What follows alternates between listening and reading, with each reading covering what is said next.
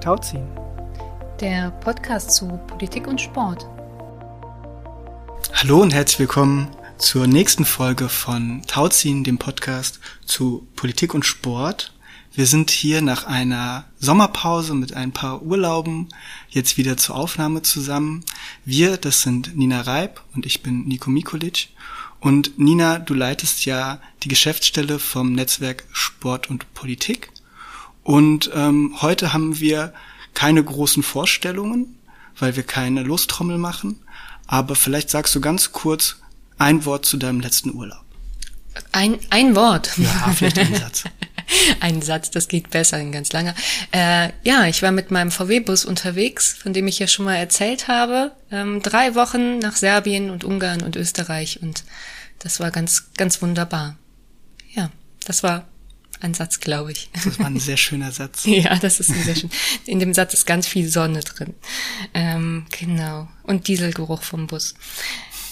Nico, du arbeitest bei der Sportjugend Hessen in einem Demokratieförderprojekt und kannst jetzt auch einen Satz sagen zu deinem Urlaub. Okay, ich mache auch einen kurzen Satz. Ich war fast an einer ähnlichen Ecke wie du unterwegs. Ich war in Albanien mhm. das erste Mal und war total begeistert vom Land, vom Essen und von den Leuten. Mhm. Also meine Urlaubsempfehlung geht raus an alle Leute. Fahrt mal nach, nach Albanien. Ja, okay. Nächstes Jahr dann. Sehr gerne. Ja, also unser Thema heute ist Sport und Prävention. Ähm, und da gibt's ja wirklich auch die lustigsten, also naja, so lustig sind die meistens nicht, aber die absurdesten Wortschöpfungen. Also gut, ich habe jetzt nur mal ähm, spontan fällt mir jetzt gerade nur mal so Sportunfallprävention ein, aber es gibt ja allerhand Präventionen, so. Ähm, was ist denn dein Lieblingspräventionswort so unter der Sonne? Das ist interessant, weil Prävention ist ja auch ein bisschen ein kein Modebegriff, weil es den schon unglaublich lange gibt und der in unglaublich vielen Kontexten jetzt auch verwendet wird. Ähm, und mein persönlicher Begriff ist die Staubsaugerprävention.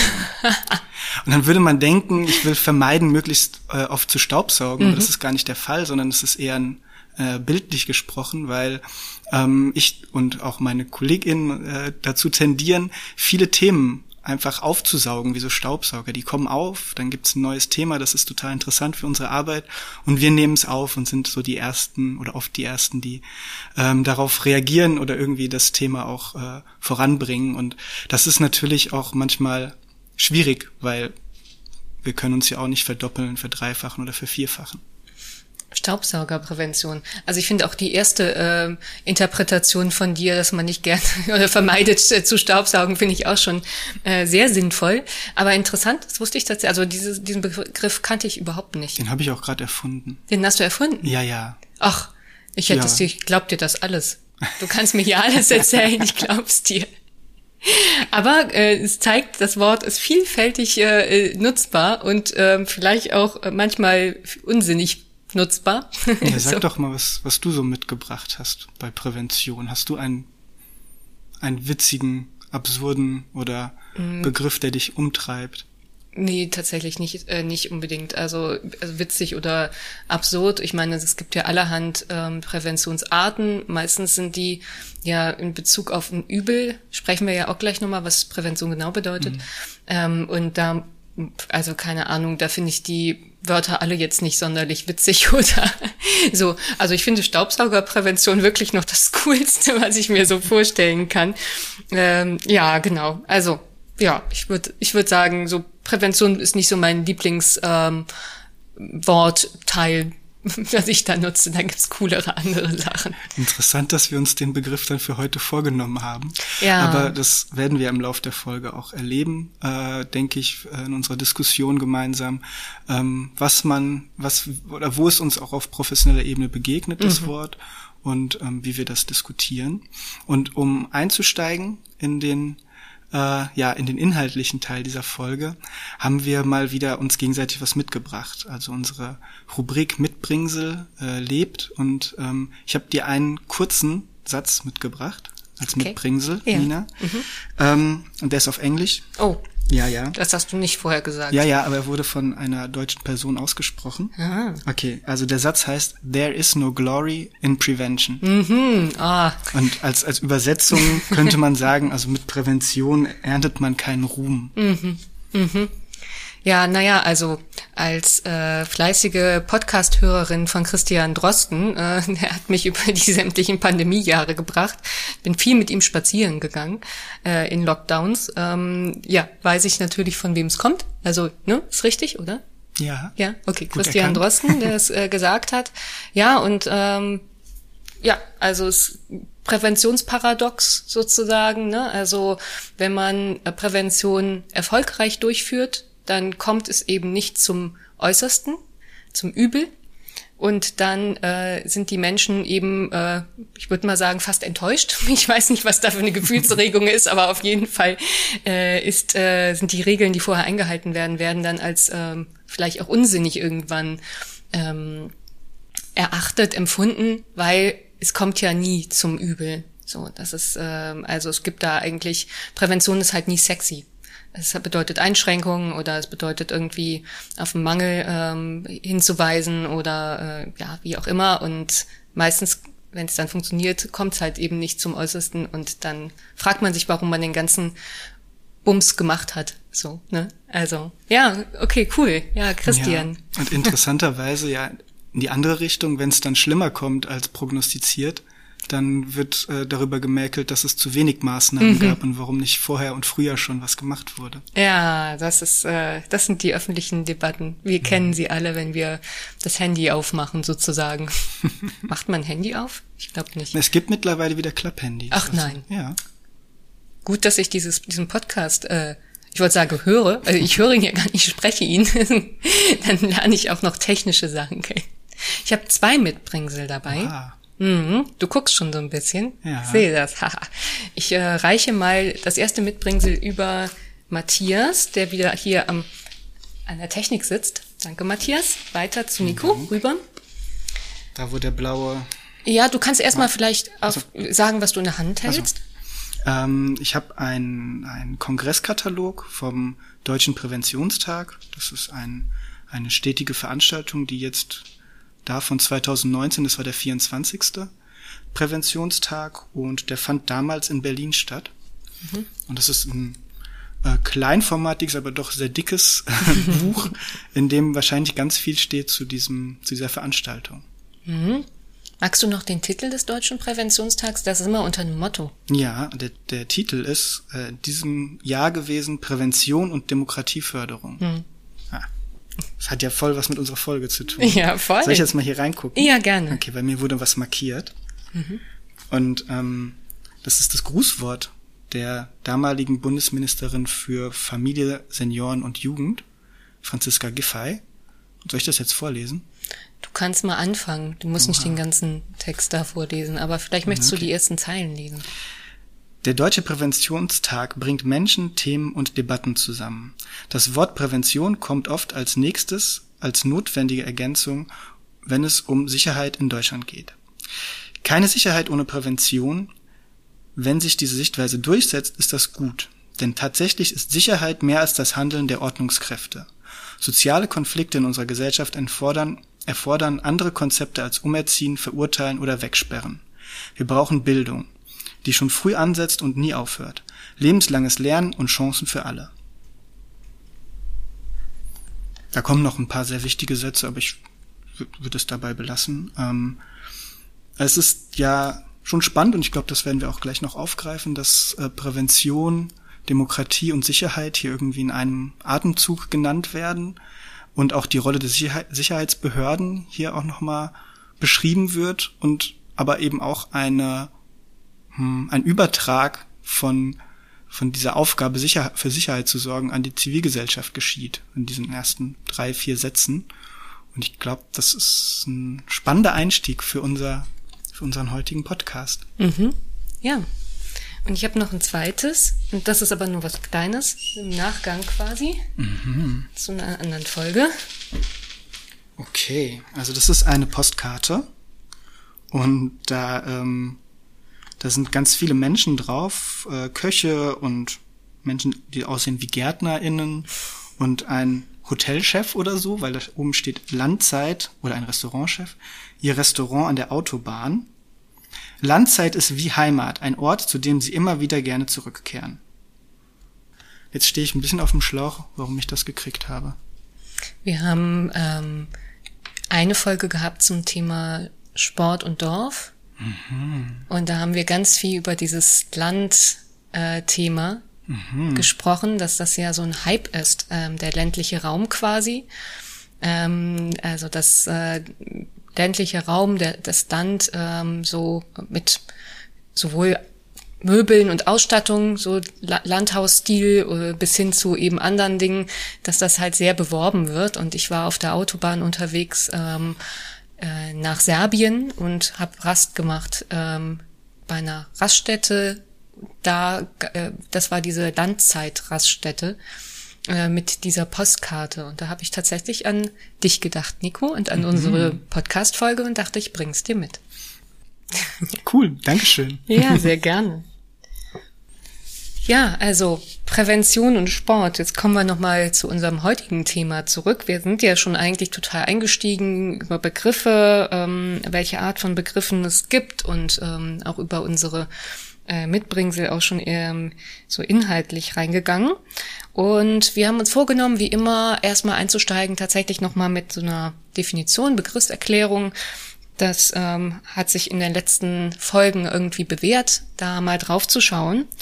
Und da fange ich doch einfach mal an, was denn eigentlich Prävention so bedeutet und woher das Wort kommt. Und ähm, ich habe da mir die Informationen zusammengesucht, tatsächlich ähm, über eine Webseite, die heißt SocialNet. Ähm, das ist quasi eine Webseite, der Sozialwissenschaften, wo auch sozialwissenschaftliche Begriffe oder politikwissenschaftliche Begriffe erläutert werden. Das ist ähm, echt eine ganz, ganz coole Seite gewesen und äh, Professor Dr. Ulrich Papenkort ähm, hat äh, dann definiert, äh, da werde ich auch also das, was ich jetzt sage im Allgemeinen zum Thema Prävention, kommt da auch aus dem Artikel, den ich euch jetzt so ein bisschen zusammenfasse. Und ähm, genau, woher kommt Prävention eigentlich? Also es ist äh, der gute alte Lateiner würde jetzt sagen, das ist präveniere, zuvorkommen. Und das Wort Prävention bezeichnet also eine Gegenmaßnahme ähm, und das soll erreichen, dass unerwünschte Vorgänge oder Zustände ähm, eben äh, verhindert werden oder vermindert werden oder verzögert werden.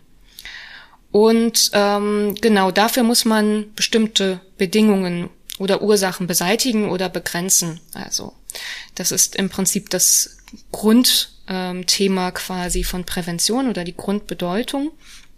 Ähm, was auch interessant ist, ist, dass Prävention sich immer auf Menschen bezieht. Also es geht nicht, es gibt nicht eine Prävention von Gegenständen, dass mhm. Gegenstände, was weiß ich, kaputt gehen oder sowas mhm. ähnliches, sondern es hat immer etwas mit Menschen zu tun.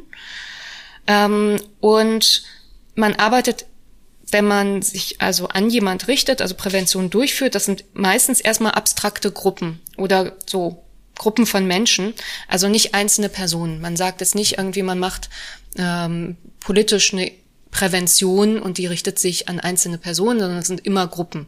Also ältere, äh, Menschen mit Übergewicht, Kinder und Jugendliche, äh, vermeintliche StraftäterInnen äh, und so weiter und so fort. Was interessant ist, ist ähm, an dieser, an diesem Präventionsgedanken, an diesem Begriff ähm, und dem Prinzip von Prävention, ähm, dass es immer eine Vorzeitigkeit hat. Das heißt, ähm, das ist diese Christian Drosten-Nummer von mhm. eben. Ne? Also ähm, man macht vorher etwas, damit nachher es nicht schlecht ist. So, also es gibt eine Vorzeitigkeit, sozusagen die Intervention findet jetzt statt, damit es in der Zukunft besser ist oder anders ist oder nicht schlecht ist, sozusagen. Ähm, und genau, was ich auch gerade damit schon gesagt habe, ähm, ist, dass es auch immer in diesem Präventionsbegriff so einen negativen, ähm, ja, ähm, eine, eine negative Konnotation hat. Ne? Mhm. Also ähm, es heißt ja, man möchte etwas verhindern ähm, oder zumindest vermindern. Mhm. Das ist auch das, was wir eben über Drosten gesprochen haben. Ne? Also ähm, dass man es ja verhindern möchte und dann ist äh, Prävention erfolgreich. Also es geht eben gegen ein Übel, Mhm. Also es ist halt eben ein negativer Ansatz. Äh, es geht nicht um Stärkung erstmal, sondern es geht um Verhinderung. Ähm, so andere Wörter, die man auch oft in dem Zusammenhang aus dem gesundheitlichen Bereich kennt, ist dann sowas wie Prophylaxe oder Gefahrenabwehr, ist jetzt nicht unbedingt gesundheitlich, aber oder Vorbeugung. Das sind so andere, so im Prinzip Synonyme von Prävention. Und erst seit den 80er Jahren ähm, ist das eigentlich ein Wort ge äh, geworden, was so hauptsächlich in der, im Gesundheitswesen ähm, vorgekommen ist, also so Krankheitsprävention. Und interessanterweise sagen wir immer fälschlicherweise Gesundheitsprävention, mhm. was aber Quark ist. Ne? Also wenn, zumindestens wenn man den Begriff so versteht, dass man ähm, sich auf das Übel konzentriert. Also dass es eben um Verhinderung von Krankheit geht. Ähm, so, das ist bei Gesundheitsprävention ja ein bisschen Quark. Ne? Ja. Und wie du sagst, es kommt auf den Kontext mhm. an. Also und das ist ja vielleicht auch eine Problematik an diesem Begriff am Ende, weil das, wie du ja hergeleitet hast, ein Begriff war, den wir jetzt stark mit Medizin äh, und Gesundheit irgendwie verbinden. Und der wird jetzt eben auf viele verschiedene gesellschaftliche Felder angewendet. Und ähm, hat dann eben seine seine ja seine Lücken oder seine Ecken und Kanten, die die nicht so ganz passen. Äh, mhm. und dennoch verwenden wir den Begriff. Und im Sport ist natürlich ganz präsent eben das Thema Gesundheitsprävention, auch wenn du schon hergeleitet hast, dass der Begriff eigentlich nicht richtig ist. Ähm, das ist sogar ein eigener, eigener Studiengang, den man als Bachelor oder sogar als Master äh, dann belegen kann. Also es ist ein, tatsächlich ein großes Thema im Sport, ähm, auch ein großes Betätigungsfeld im Sport.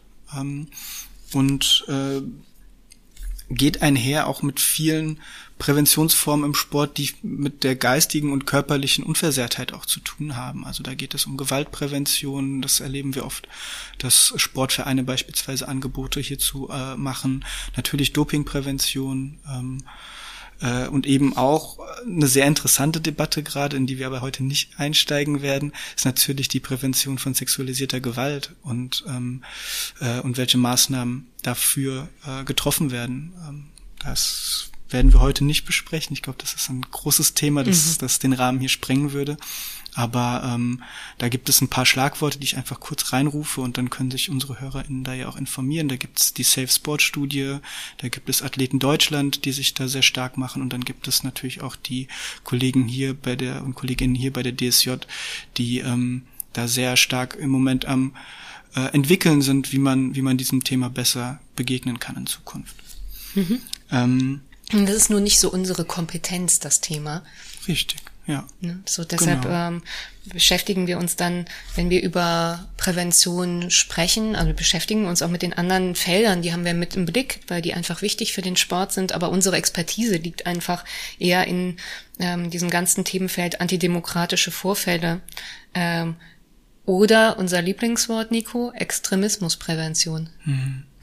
genau, und das, der Begriff, der ist vielleicht vielen, die uns zuhören, auch schon untergekommen, ähm, denn es ist auch ein, ja, ein staatlicher Begriff, würde ich sagen, ein Begriff, der genutzt wird, um ähm, Förderprogramme auch aufzustellen und ähm, der eine gewisse Problematik auch mit sich bringt, denn ähm, wir erleben das dann, dass wir natürlich im Bereich der Demokratieförderung arbeiten und es auch eher so beschreiben würden.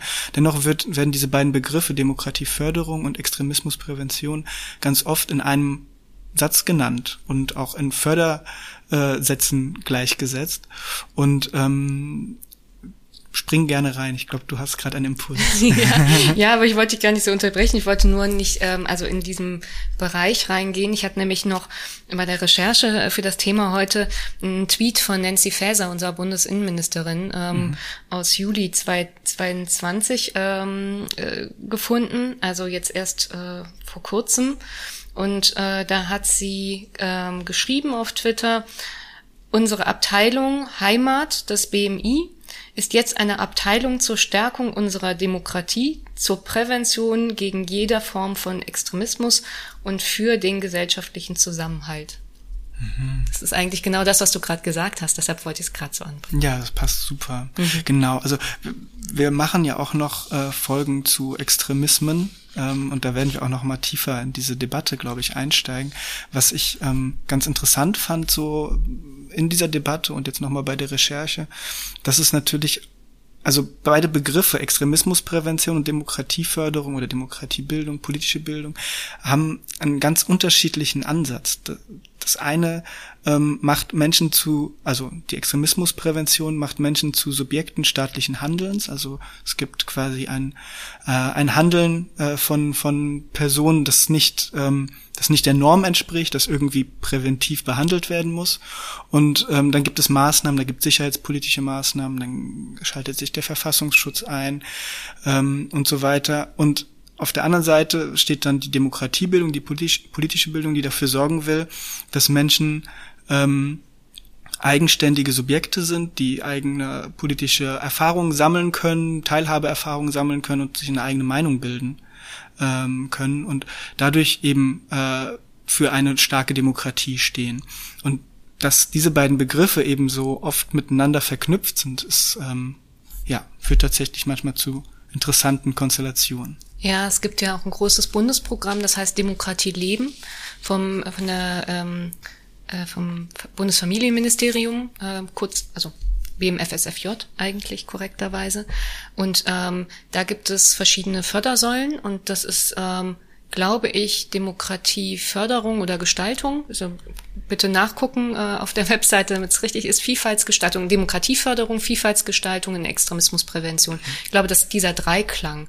Ähm, und das finde ich auch ganz spannend, dass das so zusammengeführt wird. Und ähm, tatsächlich sind, ist es sehr schwierig, da auch ähm, wenn man Förderprojekte entwickelt, ähm, gut zu unterscheiden, was man eigentlich macht. Also macht man jetzt Extremismusprävention oder macht man Demokratieförderung und wo sind da die wirklichen Grenzen, ähm, weil es auch kommunikativ eben, wie du es auch gesagt hast, nicht so so klar ist, auch vom Staat nicht so ganz klar ähm, gesagt wird, was ist denn das eine und wo hört das auf und was ist das, wo fängt das andere an? Ähm, und auch ähm, so Sicherheitsbehörden es war ja auch interessant in dem Mitbringsel, ähm, wo du den Text eben vorgelesen hast von der mhm. ehemaligen Familienministerin Giffey, ähm, wo es da auch als erstes um Sicherheitsthemen ging, also Sicherheitsbehörden und dann um ähm, politische Bildung, das eng miteinander fast verknüpft war in dem Text. Ähm, und inzwischen machen auch ähm, so äh, Polizeibehörden ähm, ganz oft so, ja, also erstmal schon mal Extremismusprävention, was ich auch schon an sich schwierig finde, weil eigentlich ist Polizei tatsächlich Intervention, also die mhm. sollen machen, also wenn was passiert ist, ne, die sollen eigentlich nicht vorher was machen. Also das ist mhm. mein Verständnis von Polizei, dass das eigentlich eher eine ungünstige Verknüpfung ist. Ähm, und aber sie machen teilweise sogar schon mehr. Also dann ist es wirklich auch schon eher so Demokratieförder, politische Bildungsthemen, die sie teilweise bearbeiten. Sieht man auch ganz gut so an den, bei den Angeboten, die man auf dem Deutschen Präventionstag, bei dem Kongress so mitbekommt, was da, was da durchgeführt wird. Und der große Unterschied ist das, was du gesagt hast, aber ich möchte es gerne nochmal unterstreichen, ist die Haltung zum Menschen. Mhm. Also bei Demokratieförderung oder Bildung wenn man jetzt auf einen Sportverein guckt, da geht es dann eben um das, wie du gesagt hast, Teilhabe, ne? Beteiligung, Kommunikation, Vereinsstrukturen. Also im Prinzip könnte man sagen, wenn man schon einen Präventionsbegriff da reinsetzt, ist es sowas wie Demokratieverdrossenheitsprävention mhm. wird da äh, gemacht. Ne? Also im Prinzip geht es aber eigentlich um Stärkung. Und ähm, bei Extremismusprävention geht es um Verhinderung, also Verhinderung von extremistischen Straftaten.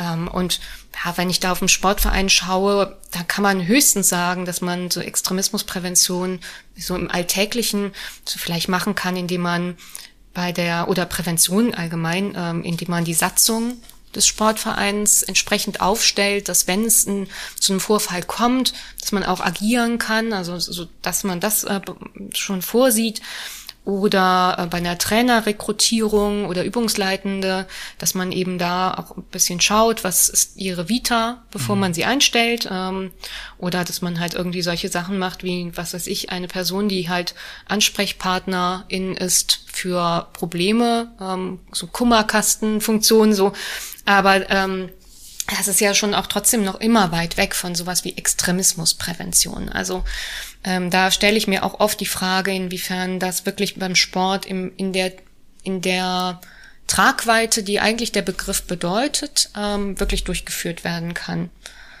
Ja, genau. Das ist so, hm. glaube ich, auch immer wieder ein Thema. Wir arbeiten ja in dem Feld, deshalb ähm, bringen wir das jetzt gerade so stark ja. nach vorne. Vielleicht noch eine, eine Problematik, die ich auch noch in diesem Begriff der Extremismusprävention sehe, ist, dass ähm, es dazu verleitet, äh, problematisches Verhalten, antidemokratisches Verhalten an den Rändern mhm. äh, des politischen Spektrums zu verorten. Also das passiert nur in, in ganz kleinen Teilen bei ganz extremen Menschen, dass die sich antidemokratisch, diskriminierend, rassistisch ähm, und so weiter verhalten.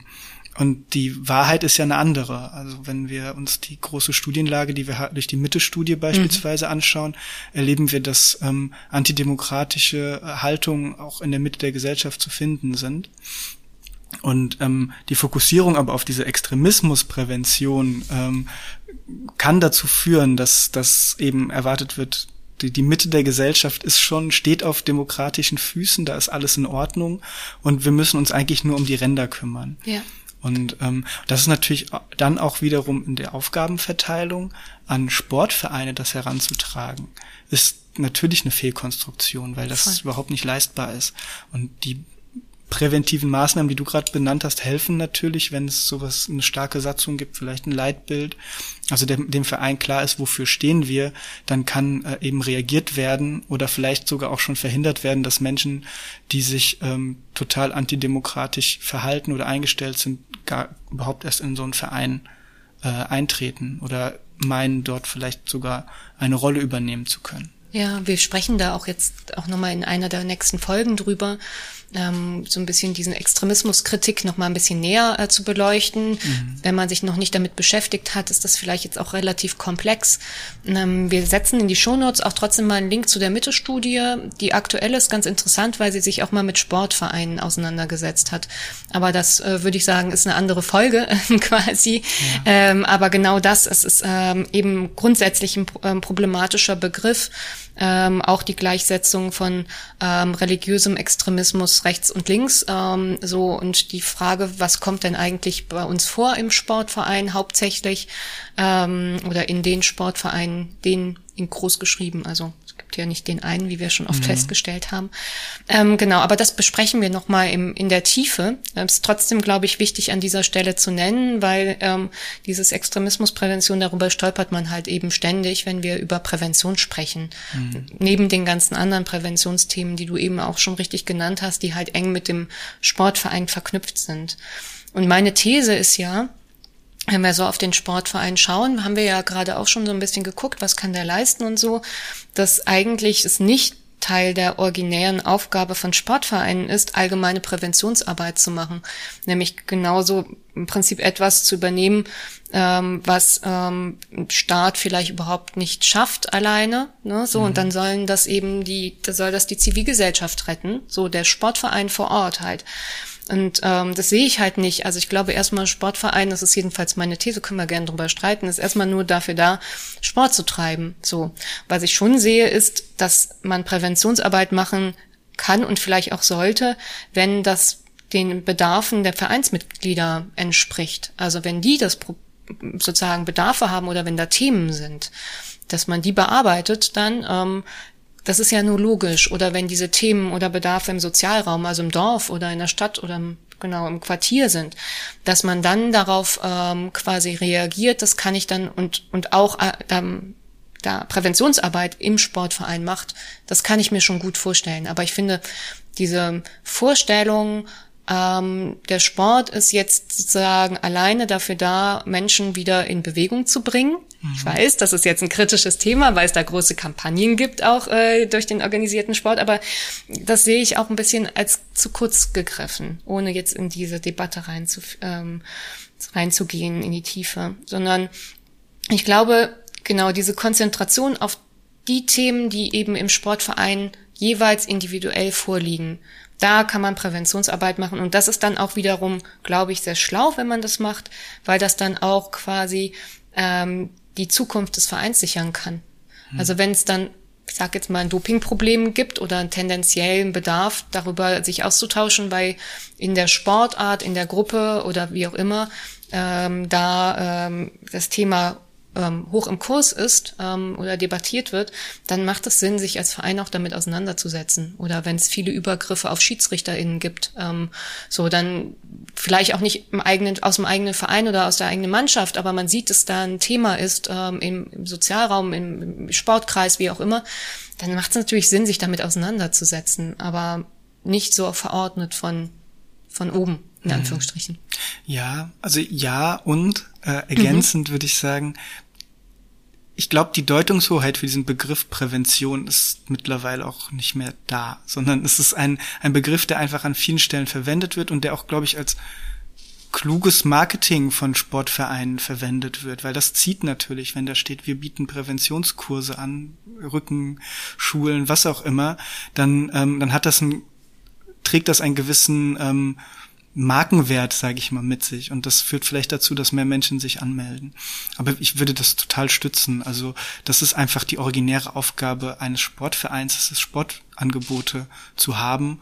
Und ähm, die sind da, ob man sie mit, mit Prävention beschreibt oder auch nicht. Ähm, das ist, ähm, deswegen ist es oft auch eine Überhöhung vielleicht dieses Begriffs und auch kann auch als Überforderung vielleicht mhm. auch bei einigen Vereinen ankommen. Oh Gott, das müssen wir jetzt auch noch anbieten. Mhm. Und im Endeffekt ist es aber vielleicht gar nicht so ein so ein riesiger Aufwand oder eine riesige Neuerung, die das mit sich bringt, sondern es sind einfach gute Sportangebote, die der Verein vielleicht schon vorher immer gemacht hat, die dann ein Label kriegen müssen, Prävention. Mhm. Ähm, und ich glaube, die anderen Formen, gerade dass, dass die Themen, die sich so im Bereich der Demokratieförderung oder in den gesellschaftlichen Bereichen abspielen, da ist natürlich eher die Aufgabe, die an die Verbände herangetragen wird, Sportvereine zu unterstützen, wenn es dort Bedarfe gibt und dann genau eben lokal, regional reagieren zu können auf Bedarfe vor Ort. Dann machten fast die Sportverbände Prävention und weniger die, die Sportvereine. Ne? Das kommt dann ja auch immer auf die Zielgruppe an. Ich finde auch, dass man das vielleicht so beschreiben, das macht es vielleicht einfacher, mhm. ähm, sich das vorzustellen oder diesen Begriff irgendwie auch in einer Form zu verwenden, die produktiv ist. Mhm. Ich finde das interessant, dass du eben gesagt hast, Marketing, ähm, Gag so, oder nicht Gag, also Marketingform, ähm, so ähm, wie wie man eigentlich als Sportverein auch mit diesem Präventionsbegriff umgeht. Du bist ja auch ähm, im Vorstand, glaube ich, von einem großen Sportverein in Frankfurt. Ähm, wie siehst du das so, wenn du da auf das Angebot schaust von, von so einem großen, also muss jetzt nicht deiner sein, sondern allgemein so ein Groß, Großsportvereine? Äh, ähm, wie, wie sind da quasi, wie wird da mit dem Be Sportbegriff, äh, mit dem Präventionsbegriff äh, umgegangen? Ja, also der fällt natürlich in den Kursprogrammen immer wieder als beschreibendes Element, was, was da, warum es gut ist, zum Sport zu gehen. Das mhm. ist, ich glaube, das ist auch legitim, das genauso zu nutzen. Ähm, und das hilft, glaube ich, auch vielen Menschen, die vielleicht vorher keinen Zugang hatten, wo dann äh, auf, aus ärztlicher Sicht gesagt würde, hören Sie mal, so ein bisschen Rückensport würde Ihnen ganz gut tun. Ähm, dann hilft das natürlich, wenn der sieht, aha, Verein XY macht hier was, äh, macht hier was Präventives, damit mein Rücken auf Dauer und in Zukunft irgendwie besser wird. Ich glaube, das ist total legitim, das auch zu nutzen an der Stelle. Ähm, es ist vielleicht ein Über, wie ich schon vorhin gesagt habe, es ist vielleicht einfach eine Überformung dieses Begriffs und man könnte es auch mit ganz vielen anderen Begriffen beschreiben und käme wahrscheinlich zum ähnlichen Ergebnis. Mhm. Ja, das ist interessant, dass du das sagst. Wenn du ähm, so ein bisschen schaust auf die Leute, die da die Präventionskurse durchführen, ähm, sind das in Anführungsstrichen normale Trainerinnen, Übungsleitende oder haben die da allgemein dann auch noch Zusatzqualifikationen? Weil das stelle ich stelle ich mir auch mal die Frage, inwiefern sozusagen Präventionssportarbeit ja dann doch sich vielleicht auch unterscheidet zu, ich sag jetzt mal, normalen Sportübungen. Aber ich bin da zu schlecht drin, also deshalb Du bist da Experte im Gegensatz mhm. zu mir. Naja, ganz Experte bin ich nicht, aber es gibt natürlich diverse Übungsleiter in Ausbildung und Fortbildung, die auch das zum Thema haben. Und mhm. das ist natürlich dann eine andere Qualität. Also ich glaube, da muss man auch wirklich gut gucken, ähm, dass wir da jetzt nicht zu sehr verallgemeinern mhm. äh, anstellen, weil natürlich viele Vereine sich genau diesem Label auch verschrieben haben und dann unheimlich viel auch dazu machen und auch qualifiziertes Personal dafür haben. Mhm. Und oft ist es aber so, dass ähm, gerade kleinere Vereine, gerade Vereine, die vielleicht mit einem Mitgliederschwund zu kämpfen haben, jetzt auch insbesondere nach, nach Corona, vielleicht auch eher eine ältere Mitgliedschaft, also so eine ältere Zusammensetzung der Mitgliedschaft haben, ähm, dann vielleicht es nicht so leicht haben, qualifiziertes Personal zu finden oder weiterzubilden und dennoch mit diesem Label arbeiten müssen auch, weil das, weil es ja auch ein bisschen ja äh, vom vom Publikum, von der ähm, von den Menschen, die es erreichen soll, auch gefordert wird. Also ich glaube, das gibt, da gibt es eine große Bandbreite. Mhm.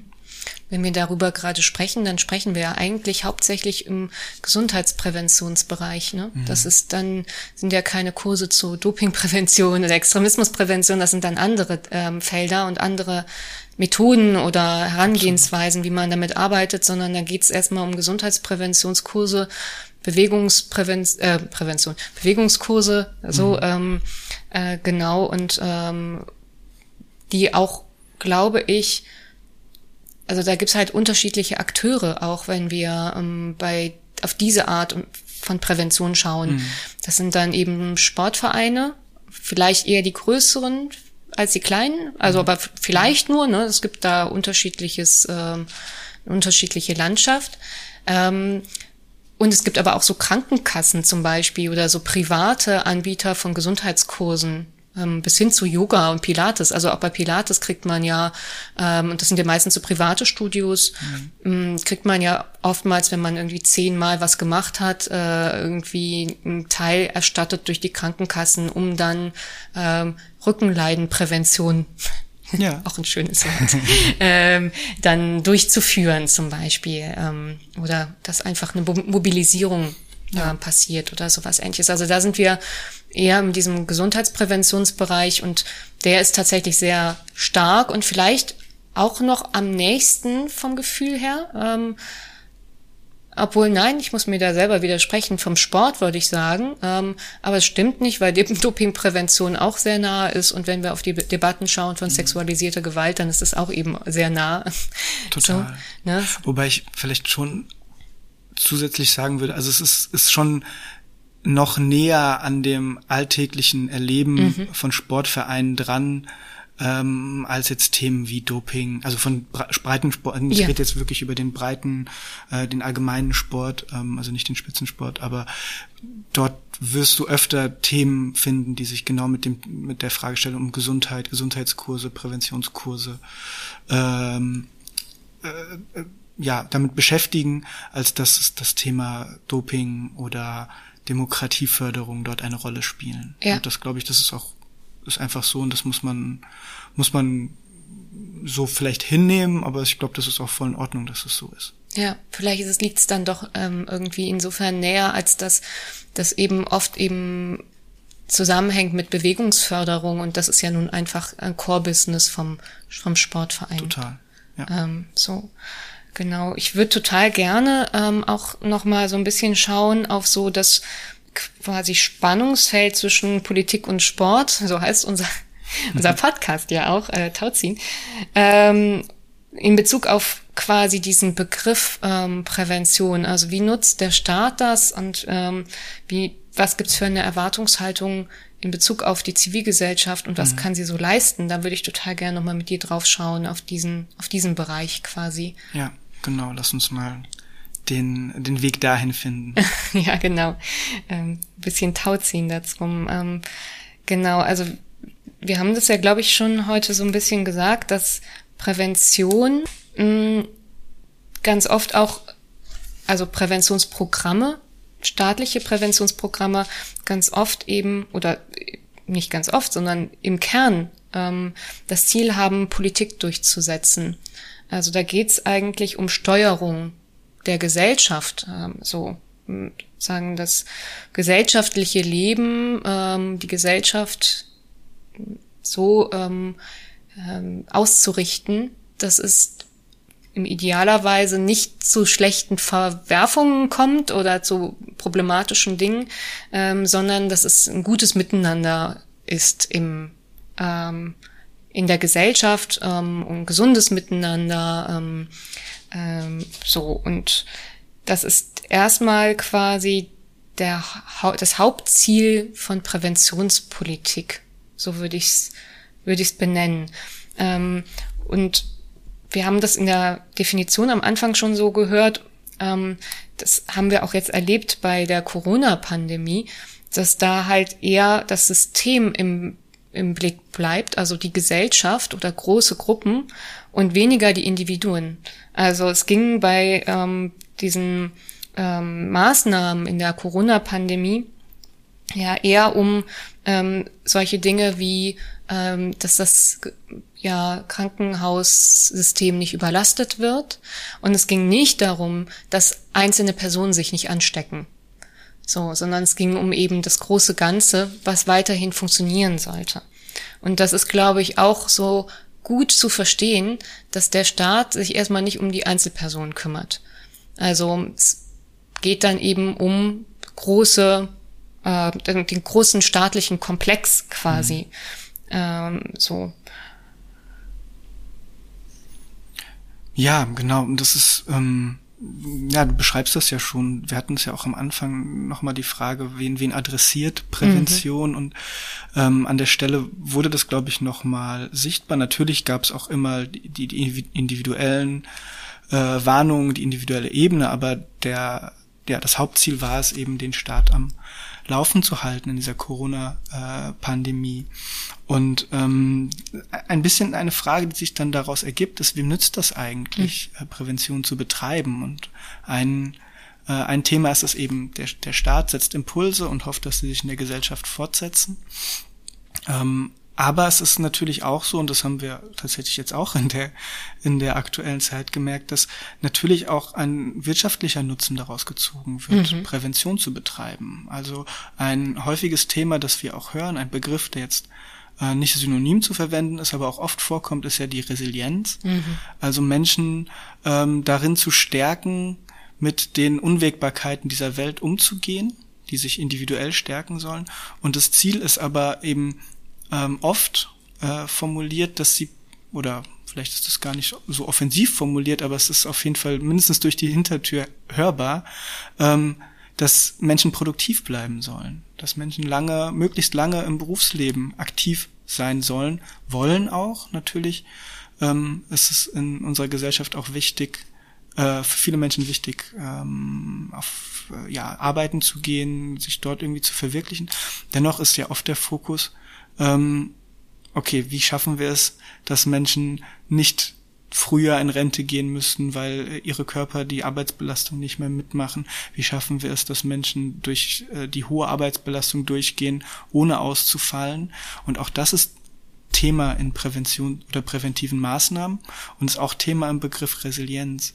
Und ähm, Interessanterweise ähm, führt das natürlich oder kann das auch dazu führen, dass ähm, viele Menschen, wenn dieser Fokus auf das Individuum liegt und ich muss mich als Person nur stärken, um besser klarzukommen mit allem, was da draußen so rumschwirrt, ähm, dass die Frage nach warum ist das eigentlich so, dass es äh, sehr viele Dinge gibt, die mich belasten? Also es gibt eine hohe Arbeitsbelastung, es gibt große Krisen in dieser Welt, es gibt äh, in einem reichen Land wie Deutschland eine große Armut von Menschen. Das sind ja alles Dinge, die die einen belasten können äh, in diesem in diesem Leben. Das, ähm, aber wenn wenn der Fokus darauf liegt, ich muss mich individuell einfach stärken, um mit diesen Krisen besser klarzukommen, dann äh, fehlt die, der Fokus darauf, dass an diesem System vielleicht auch gearbeitet werden mhm. müsste, um zu verhindern, dass es diese Krisen überhaupt erst gibt. Und deswegen sind Resilienz und Prävention an der Stelle, glaube ich, äh, Begriffe, die man auch ganz gut miteinander diskutieren kann. Ja, total gut, dass du den Begriff Resilienz reinbringst. Der geht mir nämlich total auf den Keks. Der ist im Moment überall zu hören. Ähm, also wirklich, wenn man jetzt nochmal so auch Programme sich anschaut, die heißen jetzt inzwischen keine Präventionsprogramme staatlich, sondern resilient XY, resiliente Dörfer, resiliente irgendwas.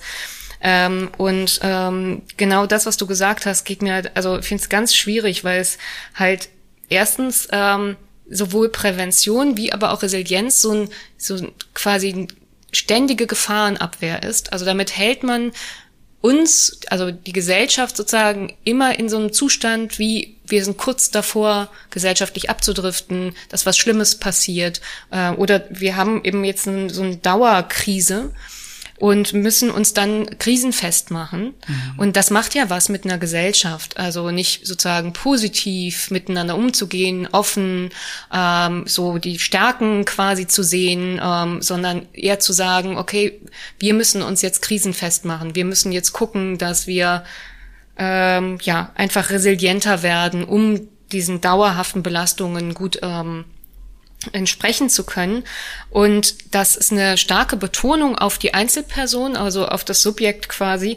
Ähm, und es ist auch eine Verantwortlichkeit, die oft den, den, den Menschen selber zugeschrieben werden. Also du bist zu, also jetzt zuständig, dass du krisenfest wirst. Und wenn du es nicht kannst, bist du halt kein, kein wertvoller, wertvolles Teil dieser Gesellschaft. Und es wird weniger auf so Ursachen geschaut. Also woher kommt denn Überbelastung? Muss das denn alles so weitergeführt werden? Und es ist dann eher so, ja, die strukturellen Probleme bleib, werden, bleiben bestehen.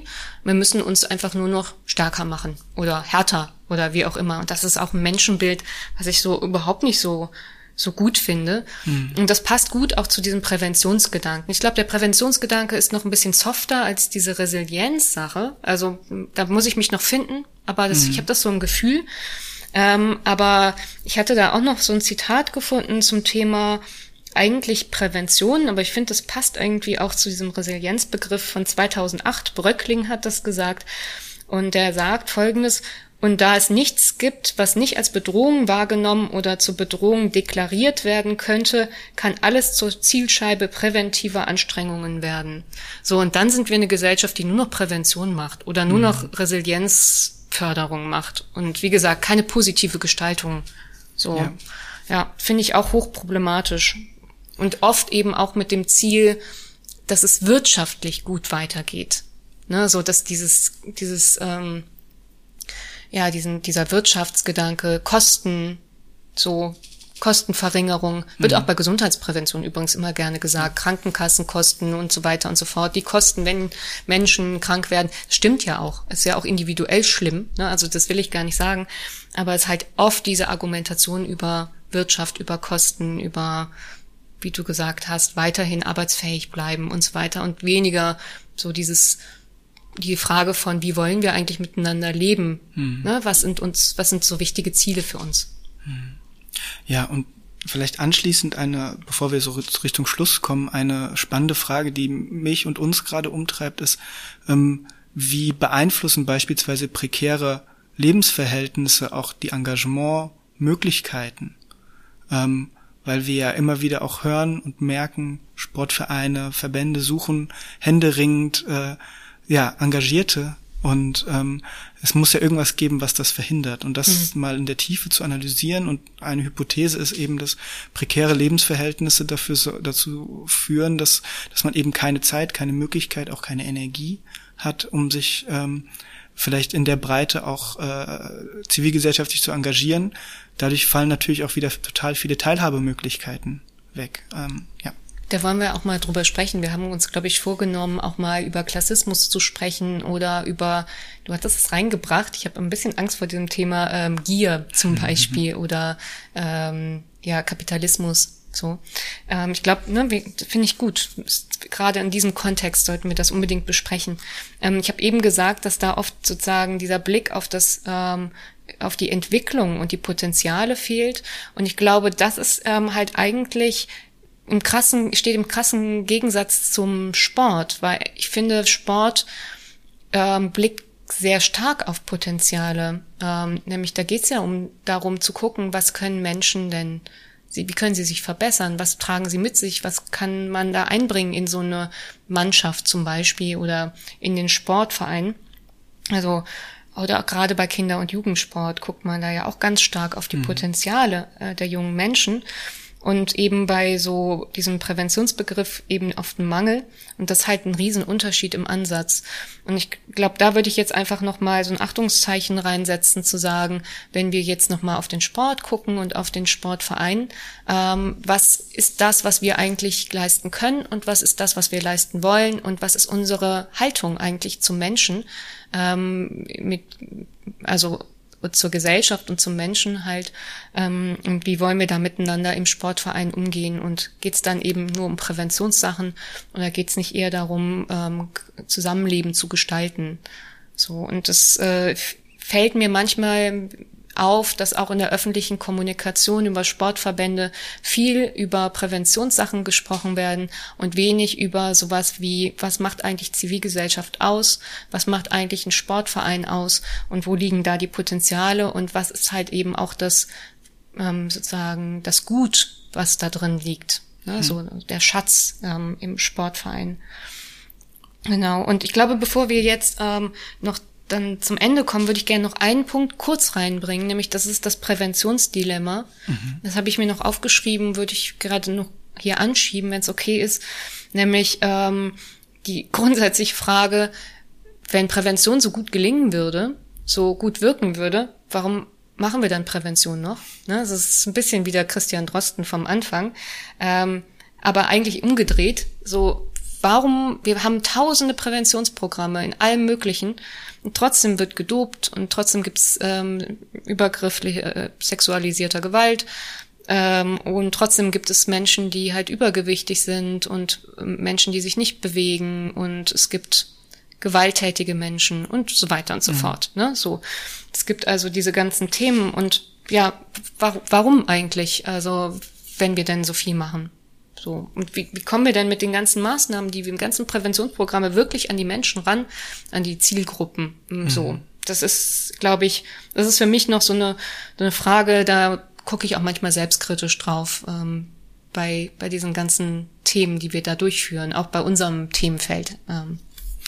Ja, total. Also wenn man sich die politischen Verhältnisse im Moment in Deutschland, Europa und der Welt anschaut, müsste man ja meinen, dass äh, hat denn jemand äh, in den Bereichen gearbeitet in den letzten 30 Jahren? Und das ist ja absolut der Fall. Da sind ja unglaublich wichtige Dinge auch äh, entstanden und gemacht worden. Und dennoch ähm, entwickelt sich eben Gesellschaft, glaube ich, auch losgelöst von solchen Programmen und, ähm, und von, von, von diesem von diesem Ansinnen des Staates vielleicht über solche Präventionsprogramme oder andere Förderungen irgendwie Gesellschaft zu steuern.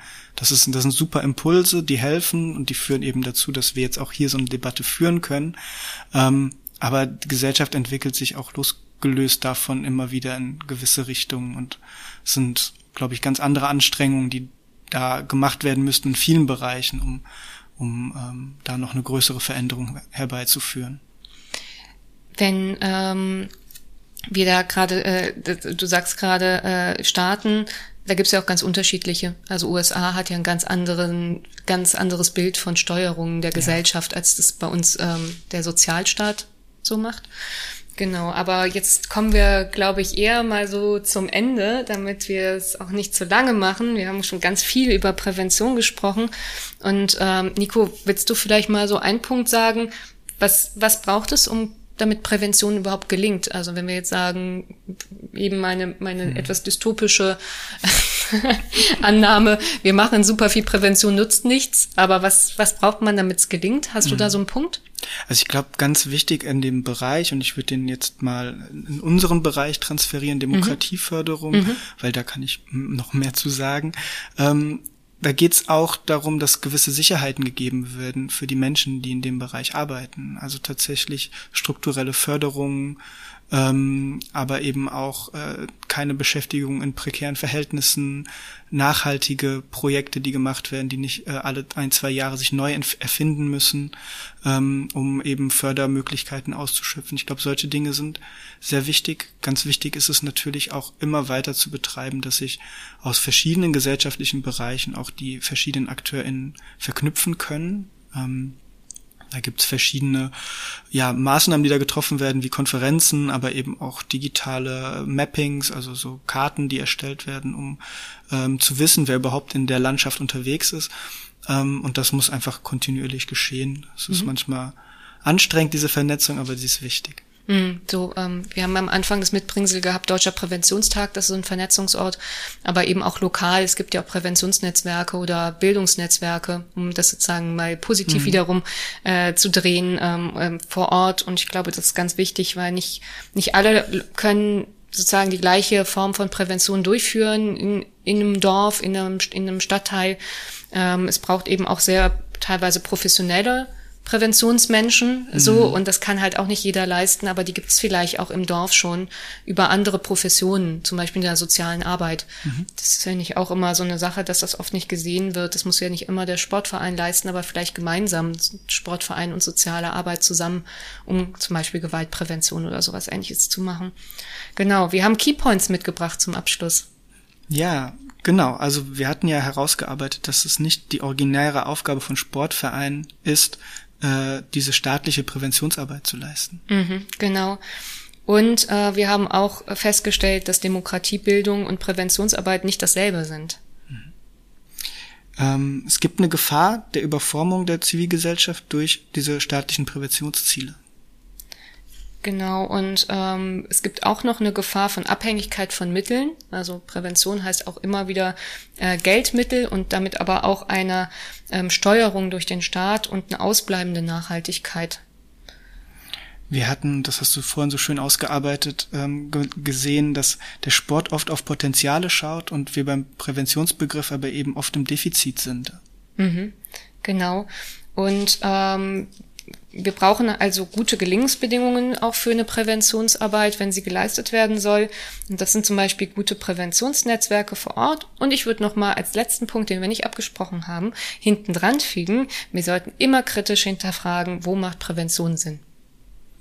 Sehr schön. Mhm. Cool. Vielen Dank für dieses Gespräch. Ähm, das war nochmal wichtige Punkte. Ich nehme den letzten Punkt, den, der ist okay den, den darf, durftest du nennen. Gott sei Dank. Ich freue mich auf die nächste Folge und sage Tschüss. Ja, ähm, es hat mir auch wieder viel Spaß gemacht. Ähm, wir sehen uns beim und hören uns beim nächsten Mal und alle Info Informationen ähm, finden wir in den Show Notes wie immer. Bis dann, ciao, ciao. Tschüss.